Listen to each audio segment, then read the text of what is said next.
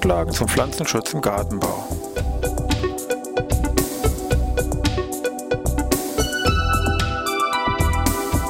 Ein wöchentlicher Podcast der Forschungsanstalt für Gartenbau an der Fachhochschule Weinstefan von und mit Thomas Lohrer.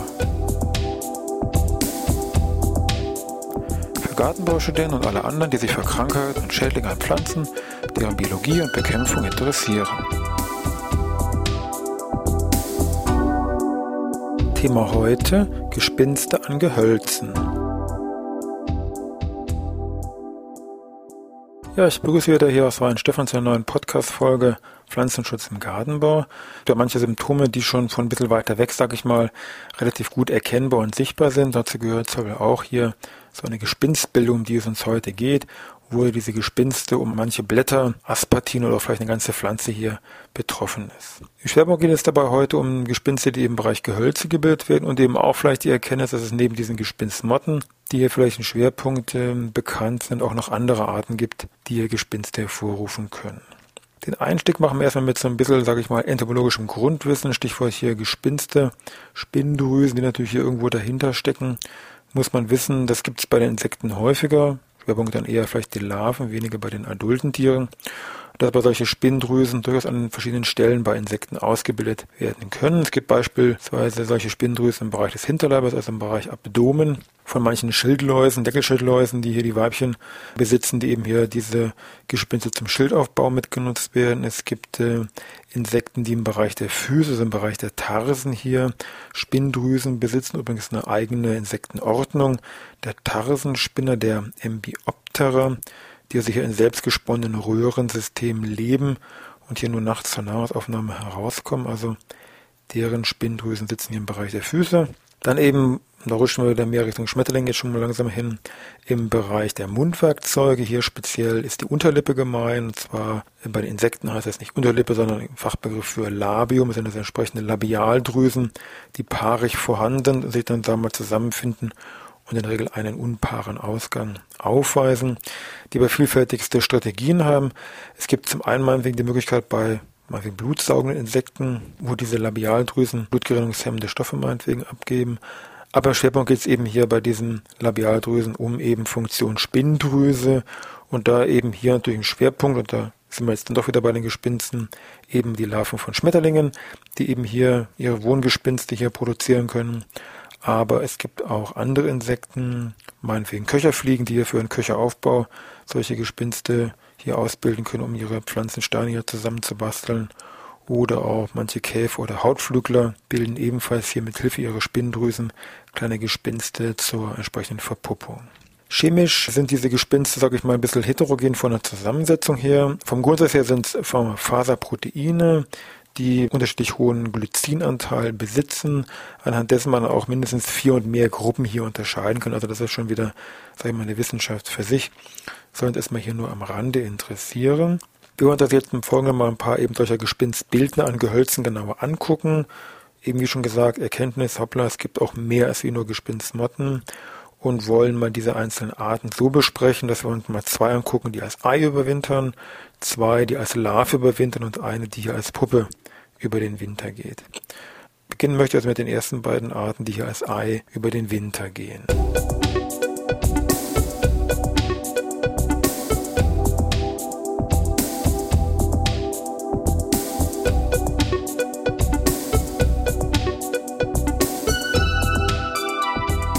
Beginnen wir mal hier mit dem Eichenprozessionsspinner, der sich den Winter als Ei übersteht. Diese Eier werden hier in die Krone abgelegt, also in die Baumkrone, in Form von solchen, ja, man muss sagen, plattenförmigen Gelegen, die dann mehrere hundert Eier beinhalten können, so ein bisschen noch gräulich bedeckt, also damit sehr gut getan sind eigentlich so gut wie gar nicht auffallen. Die Larven durchleben hier mehrere, sechs an der Zahl, sechs Stadien und führen dann eben später entsprechende Fraß durch, auch diese entsprechenden Wanderungen auf den Bäumen, bilden dann hier ganz typisch diese betreffenden Gespinstnester aus, wo sich eben Häutungsreste, Kot und diese Larven drin aufhalten. Die können teilweise eine gewisse Größe wirklich annehmen, von kleineren Faustgroß bis wirklich dann fast mehrere Meter Größe von diesen Gespinsten, meistens im Stammbereich angesiedelt und auch unter starken Ästen, Seitenästen finden wir hier diese Gespinste von diesem Eichenprozessionsspinner. Wir haben eine Generation pro Jahr. Wichtig beim Eichenprozessionsspinner ist, dass wir ab dem dritten Larvenstadium, also ab L3, hier Brennhaare ausgebildet werden, die sagen wir, zu entsprechenden Entzündungen und allergischen Reaktionen führen. Wichtig vielleicht noch vom Namen her, Eichenprozessionsspinner passt soweit, frisst also nur an Eiche, aber man darf nicht vergessen, der kann auch mal benachbarte Bäume dann zur Verpuppung entsprechend nutzen. Und das kann also auch schon mal dazu führen, dass der Eichenprozessionsspinner auf einem anderen benachbarten Laubgehölz dann hier plötzlich auftaucht. Verpuppung erfolgt ebenfalls in so einem Gespinst am Baum selber im extra dichten Netz, so im Bereich Juni, Juli. Übrigens haben wir auch dazu mal einen eigenen Podcast gemacht. Kann man sich da mal wieder nochmal Details hier anhören. Zweites Beispiel für einen Gespinstbildner, der eben den Winter als Ei übersteht, ist der Ringelspinner, der hier so, passend ist auch der Name, so ein ja, ringförmiges, ungefähr Zentimeter breites Band aus mehreren hundert Eier bestehend, um dünne Zweige hier zum Winter hin ablegt. Im zeitigen Frühjahr, April, Mai dann schon der Larvenschlupf stattfindet. Und diese Nester, die sind zu Anfang erstmal relativ unauffällig, weil die meisten solchen Astgabeln drin sitzen, werden und vielleicht mit der Zeit größer, aber fallen vielleicht, vielleicht zum Eichenprozessionsspinner vielleicht erstmal nicht so ins Auge. Vom Wirtspflanzenspektrum auch wesentlich breiter aufgestellt, sehr viele Gehölze, wo der Ringelspinner auftreten kann, auch wieder Eiche, wäre auch denkbar, aber auch Obst war gerade früher vielleicht ein größeres Thema, war der Ringelspinner hier ein gefürchteter Schädling. Bei den Raupen vielleicht noch eine Besonderheit, die sind anfangs ein bisschen dunkel gefärbt, später werden die so ein bisschen bunt bläulich, sage ich mal. Und weil es so von dem Aussehen an so einen Diener oder Butler erinnert, werden diese Raupen in diesem späteren Stadium auch als Livret-Raupen hier bezeichnet. Brennhaare gibt es beim Ringelspinner übrigens nicht, also da kann man gesundheitlich, gibt es da keine Bedenken, keine Probleme. Gut, das sind also jetzt zwei Arten, die eben den Winter als Ei überstehen. Und jetzt wollen wir uns mal zwei Arten angucken, die also den Winter als Larve hier überdauern.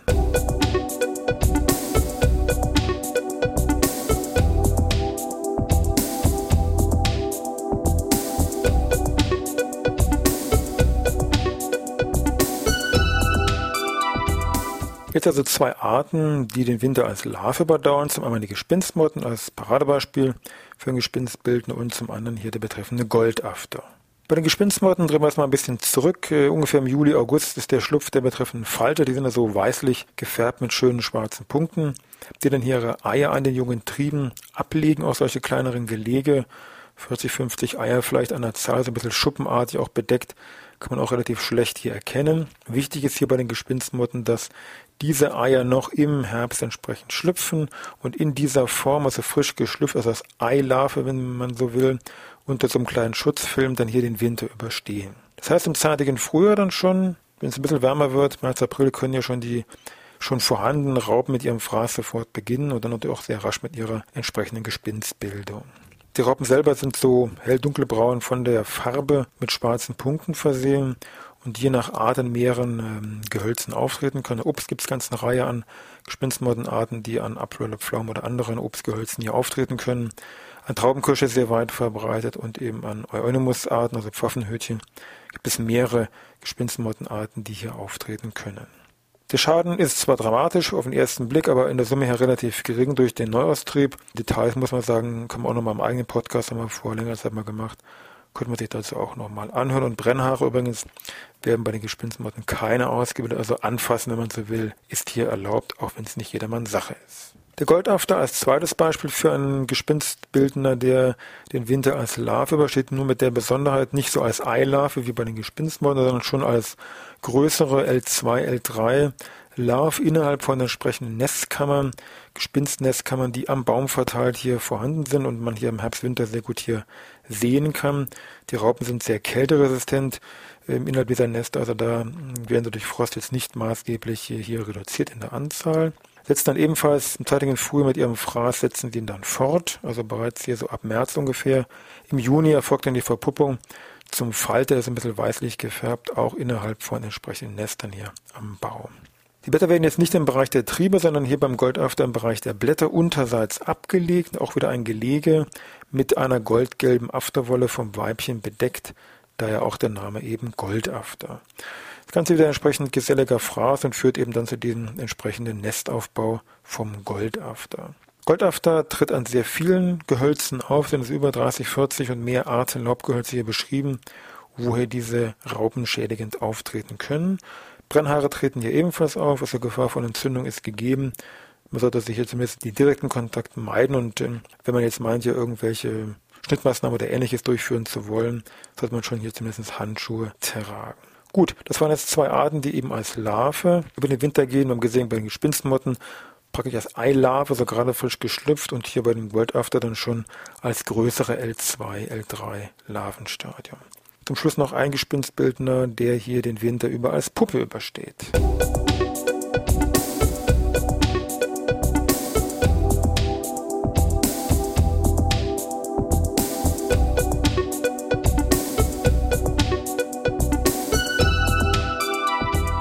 Kommen wir zum letzten wichtigen Beispiel hier bei den Gespinstbildern, bei den Gehölzen, das war der Wollafter, der irgendwie schon eben geschildert als Puppe über den Winter geht. Auch da muss man vielleicht gleich dazu sagen, dass es jetzt nicht zwingend mit dem letzten Jahr gekoppelt, also diese Puppen von dem Wollafter können problemlos mehrere Jahre, sechs, sieben Jahre lang hier überliegen und können dann jetzt entsprechend schlüpfen. Also nicht alle Puppen, die, sage ich mal jetzt meinetwegen 2010 und 2011 geschlüpft sind, stammen auch vom Vorjahr, sondern können schon ein paar Jahre hier im Boden liegen. Also Winterung als Puppe im Boden schlüpft dann relativ zeitig schon im Jahr, schon teilweise im März. Lassen aber dann im April hier so ein rotbrauner Falter, relativ unauffällig. Die Eier werden ähnlich wie schon genannt bei dem Ringelspinner hier im Bereich der Triebe, dünnen Triebe als Eigelege, so bandförmig mehrere hundert abgelegt und dann eben hier von Stichwort Wollafter von so einer graubraunen Wolle vom Weibchen hier bedeckt. Die Larven bilden in ihrer Gesamtsumme wieder solche größeren Gespinste, und zwar wirklich große, teilweise wirklich sehr große, teilweise mannsgroß in Anführungszeichen, Gespinstsäcke, die hier an so einem Baum herunterhängen können, wo eben dann die Larven, Kot und Häutungsreste sich drin tummeln. Brennhaare wird übrigens keine ausgebildet. Seitens der Pflanzen tritt der Wollafter an nicht wenigen Gehölzen auf, wobei, sage ich mal, Birke und Linde hier besonders in den Vordergrund vielleicht rutschen, weil sie eben häufiger befallen werden. Von der Bekämpfung, Stichwort hier Gespinstbilden an Gehölz natürlich. Meistens ist es so, es fängt ja erstmal lokal mit diesen Gespinsten an. Also wichtig wäre hier möglichst frühzeitig im Bereich der Pflege auf den Befall zu achten und aber hier die betreffenden Bereiche hier herauszuschneiden. Einsatz von Pflanzenschutzmitteln je nach Situation eingeschränkt gegeben, wenn dann von der Zulassung eben Mittel gegen, ich sag mal, beißende Insekten, gegen Raupen. Es gibt auch separate Zulassungen mal gegen Gespinstmotten. Es gibt eine ganze Reihe Wirkstoffe, die hier eingesetzt werden können. Bei manchen Schädlingen muss man eben Stichwort Brennhaare darauf achten, dass man hier möglichst frühzeitig eine Bekämpfung durchführt.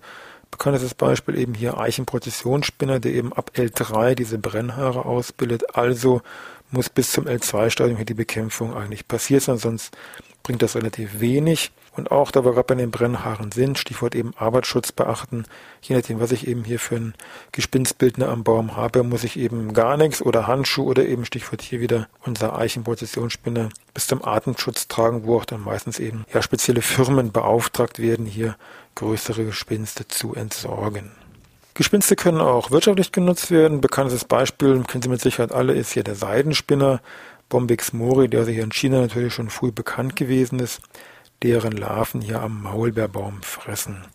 Die spinnen sich dann später zur Verpuppung hier in so einen Seidenkokon ein und äh, zur Gewinnung muss eben dieser Kokon, bevor eben der Falter schlüpft, sonst wäre er kaputt, nicht mehr zu gebrauchen, abgetötet werden. Das wird ja meistens mit heißem Wasserdampf gemacht und dann kann eben der Faden hier abgewickelt werden. Es gibt ja bei den Seidenspinnern mittlerweile eine ganze Reihe an züchterischen Einflüssen, Rassen und so weiter. Aber so als Größendimension habe ich mal zwei Zahlen rausgesucht. Von der Länge her, ein Kokon hat ungefähr eine Fadenlänge von 900 Metern.